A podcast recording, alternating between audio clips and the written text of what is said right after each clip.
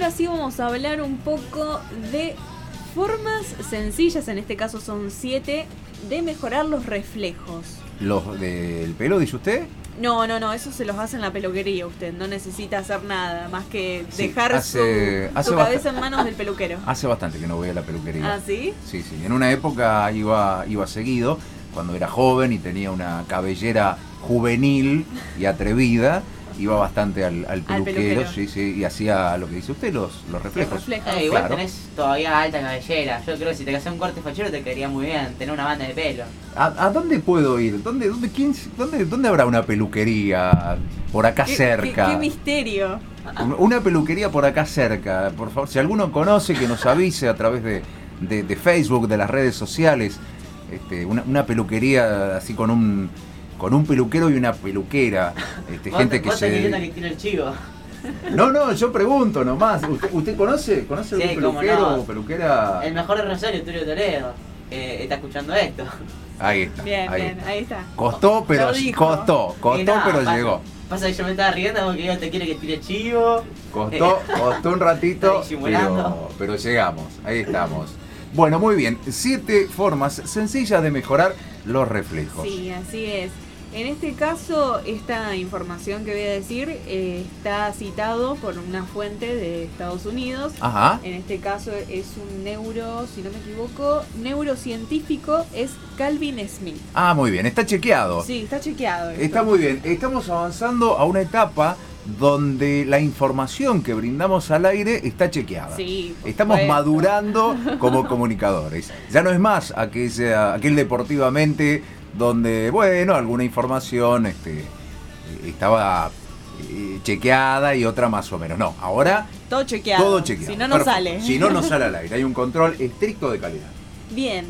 Eh, la primera recomendación que nos da esta página es comer huevos y espinaca. Ah, muy bien, como Popeye. Claro, como Popeye. Sí, Eh, vi- sí, vio sí. que le daba energía a Popeye. Sí, claro, Él se claro. sentía cansado, comía espinaca y al toque repuntaba. Sí, fue una referencia un poco. eh, retrocedimos unos casilleros, ¿no es cierto? Bueno, pero es un dibujito que Es popular, es bastante, claro, popular, bastante conocido y justamente se hizo para impulsar en Estados Unidos en aquel momento el consumo de espinacas. porque La Correcto. gente no consumía espinacas. Correcto, muy bien.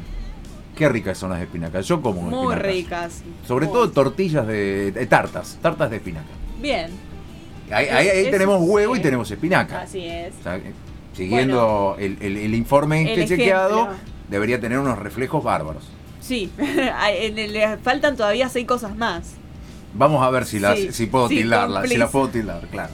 En este caso lo que hacen estos alimentos, eh, eh, lo que tienen en realidad es altos en tirosina, un aminoácido no esencial que mejora la transmisión entre el cerebro y músculo. Ah, Pero bien. además también es un activador de la dopamina y la adrenalina, que son claves para regular el estado de ánimo y combatir enfermedades como la depresión o la ansiedad. Ah, perfecto, muy bien. Bien completo. Tiene todo. Tenemos que tenemos que comer entonces huevo y espinaca. Así es. Y lo segundo es mejorar la visión periférica. ¿A qué nos referimos con esto? Nosotros tenemos una visión de 180 grados. Sí, claro. Lo cual cuando estamos mirando un punto fijo, tenemos como una percepción de lo que hay alrededor, pero no, no estamos prestando atención a eso que hay alrededor, sino No. al punto fijo. Claro. Bueno, exacto. lo que hay que hacer es practicar esto, Ah, justamente. perfecto. Mejorar la visión de lo que está alrededor. Bueno, muy bien. Entonces tenemos tarea. Claro, eso ayuda a la capacidad, a aumentar la capacidad cognitiva y a la vez estar más preparado para la percepción de, os- de obstáculos. O sea, te pasa algo, viene un pájaro de golpe, ¿Correcto? eh, sirven estas Muy cosas. bien, muy bien. Eh, vamos a tratar de cuidar los micrófonos del Sí, estudio sí, sí. Porque, porque tenemos que seguir viniendo, ¿sabe? Bueno, punto número 3. El tercero, ¿lo quiere decir usted? No, no, no. ¿No? Bueno. Jugar con una pelota. Ah, muy Jugar a bien. tirar una pelota. Ah, muy bien. Ah, muy bien. Tiene que ser grande, chica, mediana.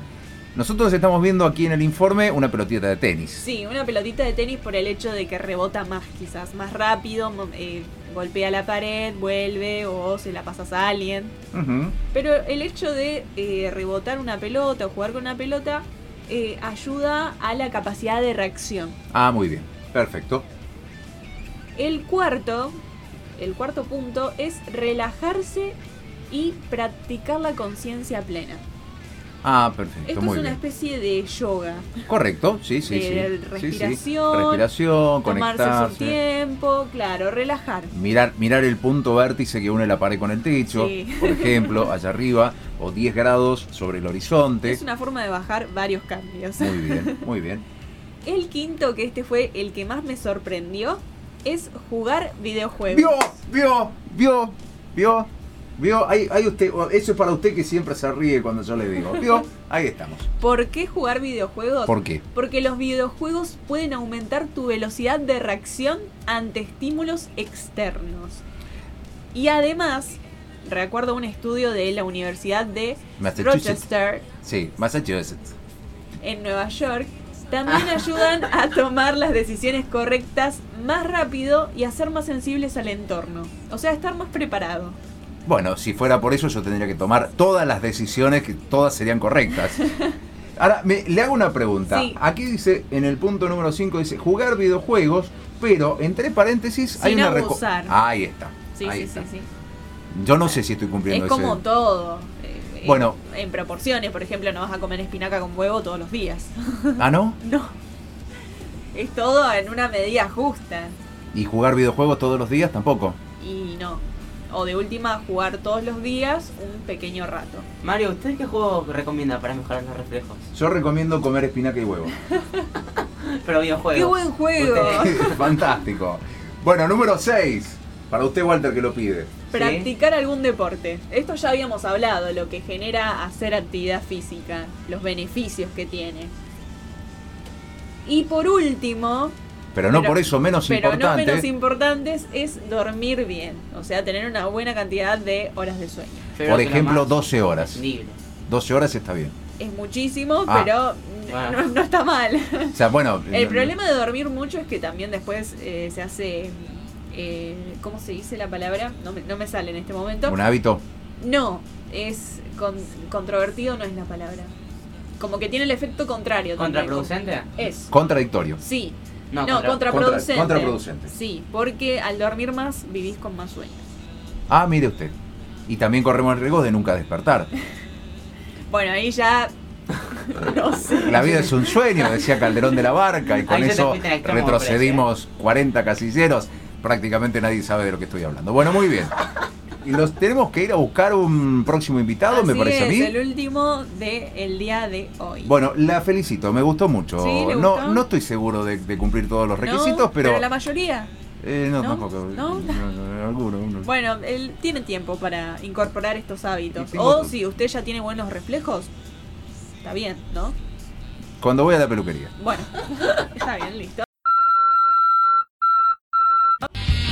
Ahora sí lo tenemos en línea a Daniel Soto, presidente de la Confederación Argentina de Atletismo. Hola Daniel, ¿cómo estás? Hola, buenas tardes, ¿cómo les va? ¿Qué tal, Daniel? Buenas tardes, muchísimas gracias por darnos este ratito. Daniel, la, la primera pregunta tiene que ver con lo siguiente. Eh, el- el- vamos a poner, por ejemplo, el presidente de la Confederación Argentina de Básquet es el presidente del básquet. Sin embargo, desde tu posición, sos presidente de, de muchas disciplinas que engloba el atletismo.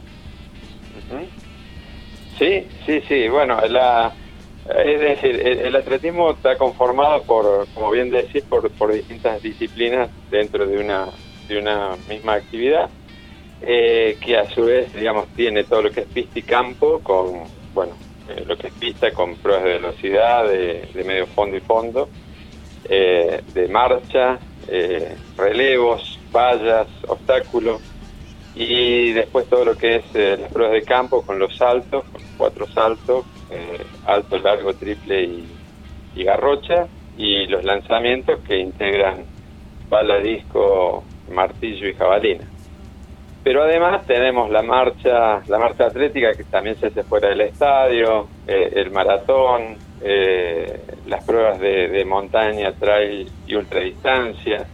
Bueno, hay una multiplicidad de actividades que, que se desarrollan en el atletismo, ¿no? O sea, en total, ¿cuántas serían? Eh, No, no te escuché bien. en total, ¿cuántas eh, variedades habría dentro de esta actividad del atletismo? Y, pista, pista y campo tenés 20 con los relevos y todo, porque ahora se han sumado algún relevo más, que es el relevo mixto. Digamos, nosotros tenemos el relevo corto, que son la 4%, la, la 4x4 y después tenés ahora el relevo mixto son eh, dependiendo de la categoría, ¿no? Pero después están las pruebas combinadas, es decir, tanto el decathlon para los varones como el decathlon para las mujeres. En cuanto a mayores, estamos hablando de unas 24 pruebas eh, en total. Claro, uno, uno imagina esas, esa cantidad, ese amplio catálogo de, disciplinas y especialidades a lo largo de nuestro país y se imagina un número enorme de, atletas. Hay una cantidad importante. Eh, nosotros desde hace, eh, desde el año 2019 hemos comenzado a, registrar, digamos, la licencia eh, deportiva, que antes no lo, teníamos, teníamos el fichaje de atletas, pero no, no se pagaba una licencia federativa para, para integrarse y, digamos, que lo que queríamos saber era bien la, la cantidad. Nos tocó un año de pandemia que fue el 2020 que eh, fue muy irregular, pero sí tenemos una cantidad importante y vamos incorporando estas disciplinas que, que no forman eh, parte del atletismo eh, de pista y campo, que es a veces el que más vínculo se tiene, digamos, en la, en la formalidad. Eh, donde, por ejemplo, hay mucha cantidad de participantes, pero eh, no, no están ingresados como atletas con licencia federativa, en el caso de los corredores de prueba de calle o, los, runners, eh, o las pruebas de carrera de montaña, trail y ultradistancia, que son, digamos, las, las últimas disciplinas que se han ido incorporando al atletismo formal, porque esto, digamos que a través de la World Athletic, todas estas disciplinas se han ido incorporando y hoy adquieren una formalidad que el ingreso es a través de la entidad organizada del atletismo. Recién nombrabas la pandemia, la cuarentena, yo te hacía foco en la cantidad de atletas. ¿Cómo fue trabajar, eh, bueno, con todos ellos o con, los que se han podido trabajar eh, en un momento tan, tan incierto y tan, tan difícil como fue la pandemia? y tuvimos que tener eh, eh, en principio mucha contención con los atletas, hacer charlas, nosotros tenemos un grupo interdisciplinario que integran médicos, kinesiólogos y una psicóloga, y bueno, hacer charlas, mantenerlos en, en vínculo permanente, y después hicimos mucha capacitación para todo lo que es los cuadros que forman parte de la estructura de la institución, es decir, los jueces, los entrenadores, eh, en cada disciplina, como bien dijimos, que hay una amplia variedad, entonces hicimos capacitaciones orientadas a cada una de las disciplinas. Y así, bueno, mantuvimos, eh, por un lado, capacitada toda la estructura y por otro lado, digamos, con una motivación permanente. Eh, aconsejándolos con entrenamientos, digamos, eh, que hacían en sus propias viviendas y, bueno, eh, digamos, mm, motivando, pero no que se excedieran, porque, digamos, la tendencia a veces era excederse en los entrenamientos y era hacer un mantenimiento para que después cuando volviera la, o sea, pudieran salir de, esa modalidad, no tuvieran las consecuencias de los digamos, de, tener, de sufrir las consecuencias a través de, alguna lesión y demás. Claro, los siguieron acompañando, eh, nunca lo, los dejaron solos. Así, así fue, eh, digamos que fue, eh, y eso se demostró porque apenas nosotros pudimos tener el primer evento, que precisamente fue ahí en, en Rosario, que fue el Campeonato Nacional del 2020, el único campeonato nacional que hizo el atletismo durante ese año, más allá de que habíamos realizado en el mes de febrero eh, el Campeonato Nacional de 10.000 en, en Mar del Plata, había sido lo único que se había desarrollado. Bueno, en diciembre pudimos hacer el Campeonato Nacional de, de Mayores y allí demostraron los atletas que habían tenido un mantenimiento apropiado porque pudieron hacer buenas marcas que les permitió eh, digamos, hacer los registros iniciales eh, apuntando a lo que es Tokio 2020, eh, donde, bueno, pudieron mostrar, como decía, buenos, buenos registros que les permitieron hacer los, digamos, los puntos importantes que necesitan para poder, aquellos que tienen el objetivo de poder clasificar, poder estar en competencia, ¿no? Porque en el caso del atletismo, como en de otros deportes, se hace por marca eh, o por ranking. En el caso nuestro tenemos eh, tres atletas que están clasificados por marca, que son los tres maratonistas, eh, Arbe Muñoz en varones y, Marcela Cristina Gómez en mujeres. Y después el resto está con la expectativa de lograr por lo menos el, el, el cupo que se hace por ranking. ¿no? Ya que nombraste la palabra competencia, yo te quería preguntar cómo es la organización de un evento sudamericano. Eh, bastante problemático, difícil, de, porque hay que tener en cuenta un montón de cosas y sumado a eso eh, el aspecto particular de, estar organizando un evento en pandemia, ¿no? Porque sumado a todo lo que conlleva hacer un evento de esas características, eh, había que sumarle lo, el adicional de tomar en cuenta eh, un, aspecto importante que tiene que ver con, las particularidades de, que los atletas que ingresaban tienen que ir a un registro de, que se hace a través de a través de migraciones. Bueno, era, era nosotros hicimos el Grand Prix sudamericano en el mes de marzo y allí tuvimos que desarrollar el mismo el mismo contenido que lo íbamos a tener que hacer ahora con más de 380 atletas, ¿no? Eh, lamentablemente, bueno, todo eso no ya no va a suceder y bueno, ahora estamos poniendo la cabeza en cómo vamos a tener la delegación en, la sede que se decida, ¿no? Eh, donde en principio hay tres eh, propuestas que sería eh, en Colombia con Ibagué, una sede en, altura de sobre 1.285 metros sobre el nivel del mar, lo cual para nosotros no sería muy, muy conveniente, y Guayaquil en Ecuador y Braganza Paulista en, Brasil serían las, las tres opciones eh, que tendríamos. A nosotros obviamente nos conviene eh, que sea en Brasil. ¿Y eso cuándo se va a saber?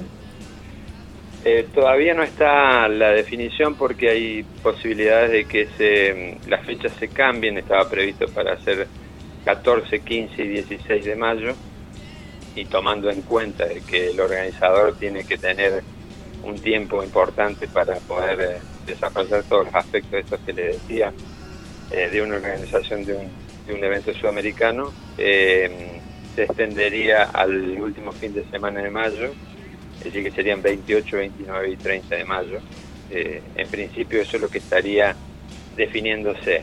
Y bueno, el país organizador tiene que presentar algunas garantías de organización, así que eh, estimamos que en el transcurso de, de la próxima semana, el lunes, martes, estaremos sabiendo cuál va a ser la sede en definitiva.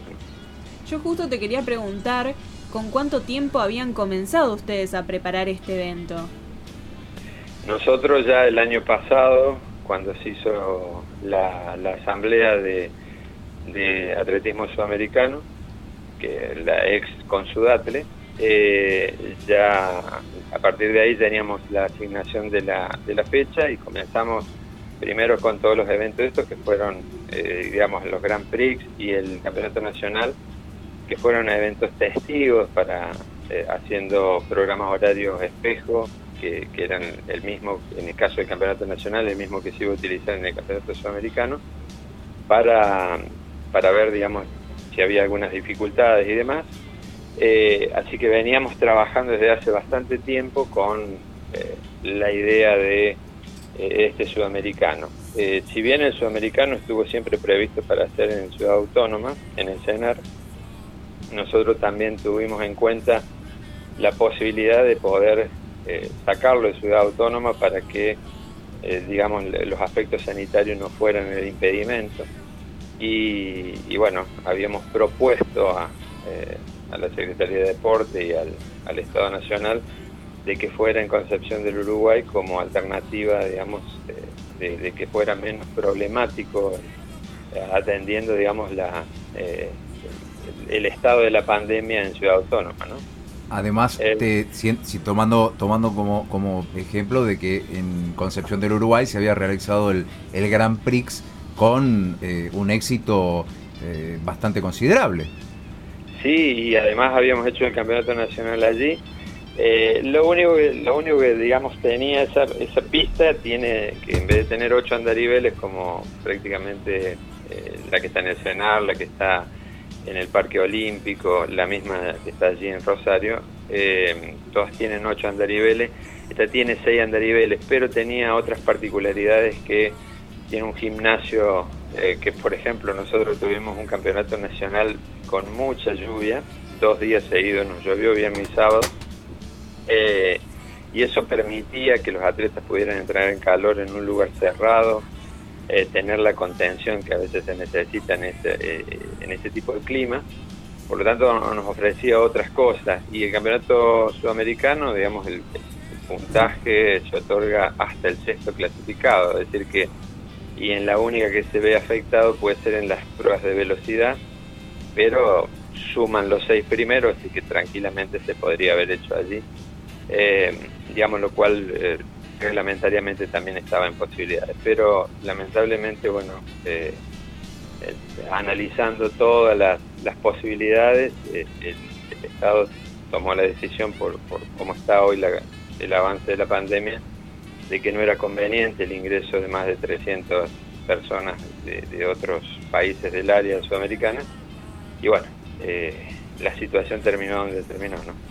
Bueno, justamente usted recién nombraba a los atletas eh, sudamericanos que iban a, visitar el país para, para competir. Y mi próxima pregunta tiene que ver justamente con esto. ¿Qué, le dicen los atletas, los, argentinos y también los, los que iban a venir, que bueno, ya tenían, me imagino, preparado el viaje, transportes, eh, hoteles, la logística, porque se suspende el, campeonato a, muy poquito de comenzar. Entonces, eh, ¿qué, ¿qué, es lo que le han dicho? Mira, nosotros eh, en el caso de los atletas argentinos, digamos, venimos trabajando desde hace ya algún tiempo que sabíamos la conformación del equipo, teníamos incluso como como éramos locales, habíamos preparado un equipo completo, hasta incluso con suplente en algunas pruebas, eh, por si acaso, digamos, alguno de los titulares eh, tenía inconveniente, porque normalmente se presentan dos atletas eh, por prueba, digamos, está dispuesto así en, el reglamento, pero en algunas pruebas donde tenemos una fortaleza importante, es decir, en las pruebas medio fondo y fondo, en algunos casos se habían presentado hasta, tres atletas, digamos, teniendo un suplente en, la prueba. Por la eventualidad se bajara alguno de los del titular, por, que puede ser por motivos de lesión o lo que fuera, eh, tener, digamos, la, eh, la eventualidad esa. Eh, así que nosotros teníamos ya un, un trato con nuestro equipo, los atletas venían trabajando ya en el caso de, como decía, medio fondo y fondo, hay un grupo que está en Cachi, en la altura, trabajando allí en Salta. Eh, y bueno, es decir que teníamos una, un, trato, se sabía bastante bien eh, cuáles eran las, posibilidades y esto lo veníamos charlando, incluso eh, hemos conformado un grupo para mantenerlos informados de una red social para que pudiéramos tener la información eh, prácticamente al instante. Cuando supimos de esto le comunicamos para que ellos no fueran los que eh, tuvieran la, información por otras vías. Y, la verdad que bueno, eh, están todos expectantes que podamos llevar un equipo lo más completo posible a la sede que sea. Y bueno, de eso también va a depender algunas gestiones que estamos desarrollando para tener un vuelo que permita que podamos llevar prácticamente todo el equipo. Obviamente que allí no, no irán seguramente los suplentes, porque eso va a ser imposible de poder hacerlo. Eh, que sí acá lo, lo, teníamos previsto, pero al viajar ya tendríamos que bajar a alguno de esos, de esos atletas que estaban, digamos, como suplentes. pero tratar de llevar el equipo lo más completo posible. Eh, así que bueno, el, estado de ánimo de los atletas es bueno porque, eh, digamos, se suspendió la sede argentina, no se suspendió el sudamericano. Entonces, están con el estímulo de poder de seguir trabajando para ir al sudamericano y poder hacer lo que venían plasmando como objetivo. Claro, recordemos que para muchos atletas es la posibilidad de, clasificar, A, los, a los Juegos Olímpicos. Daniel, sin ánimo de, generar eh, una polémica, pero hemos visto algunos comentarios en las redes sociales. Eh, ¿Qué cree usted o qué siente usted porque hay otros deportes eh, también a nivel sudamericano que siguen funcionando incluso aquí en, en nuestro país?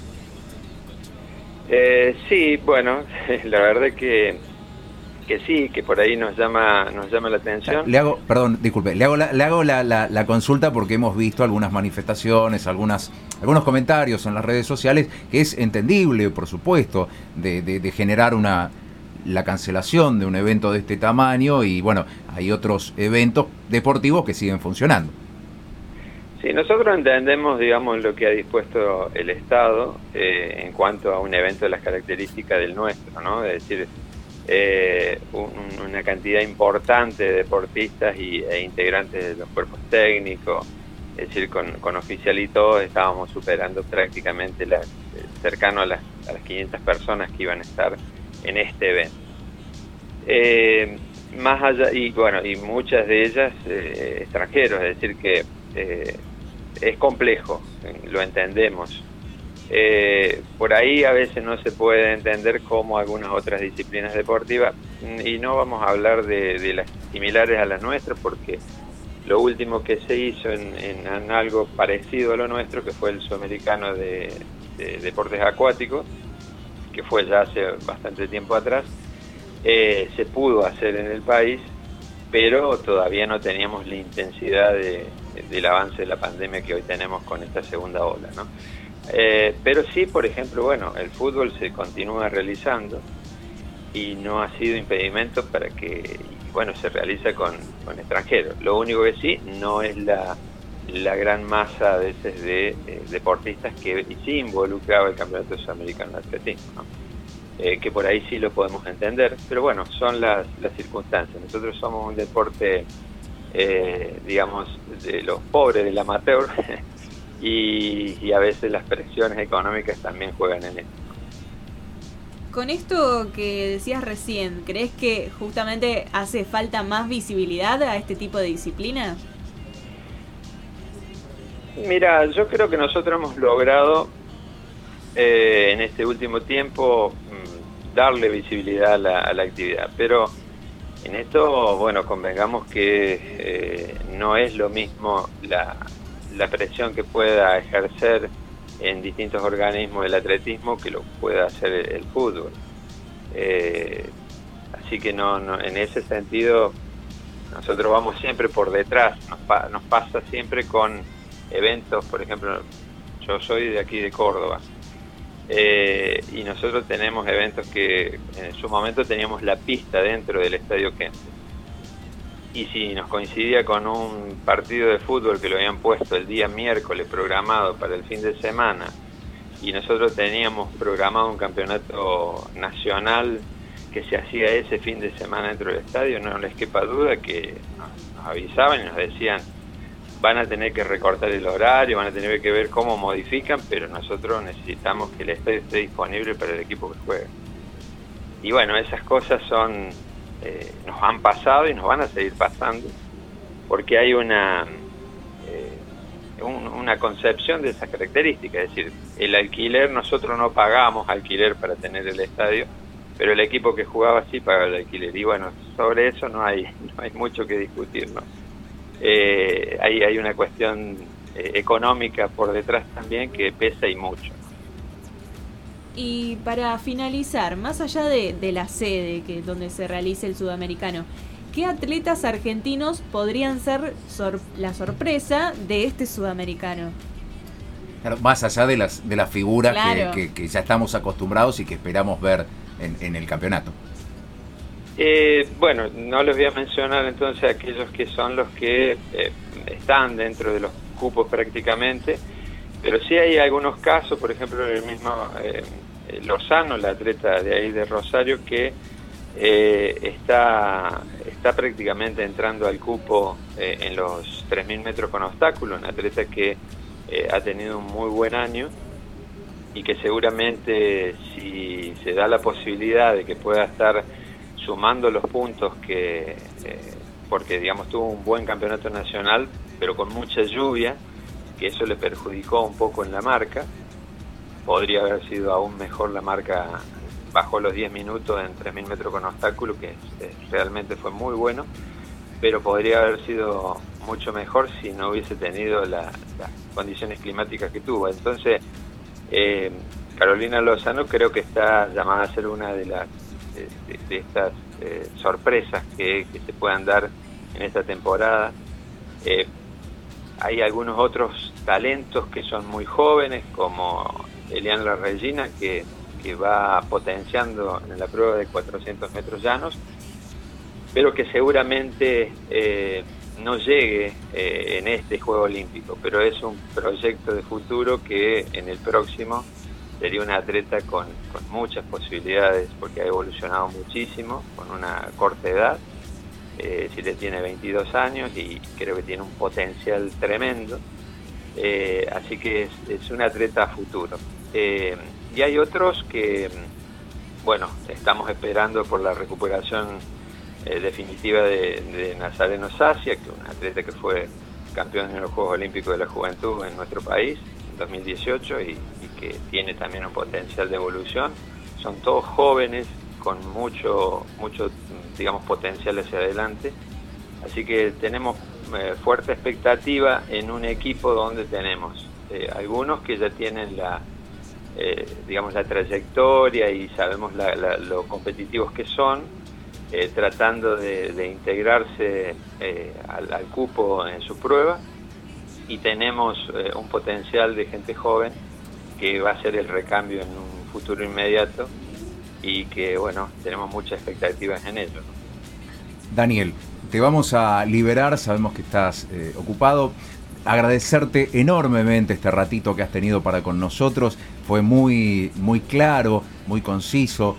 Eh, queríamos tener la posibilidad de charlar con, con vos y bueno, lo hemos conseguido, así que seguramente vamos a estar todos enganchados eh, a través de los medios, a través de la radio, de la comunicación, sea donde sea que se termine llevando a cabo el campeonato sudamericano, vamos a estar ahí apoyando a los atletas argentinos.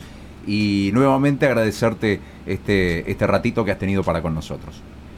No, eh, eh, en nombre del atletismo le agradezco la, posibilidad de, de, que bueno que se pueda difundir lo que estamos haciendo, lo que tenemos proyectado y por supuesto eh, en la espera de que podamos tener la mejor sede para que los atletas puedan conseguir los mejores logros. Un abrazo, saludo para todos allí. Esperamos que sea así, saludos. Gracias, gracias. Se llama Daniel Soto, es presidente de la Confederación Argentina de Atletismo y también pasaba por Deportivamente.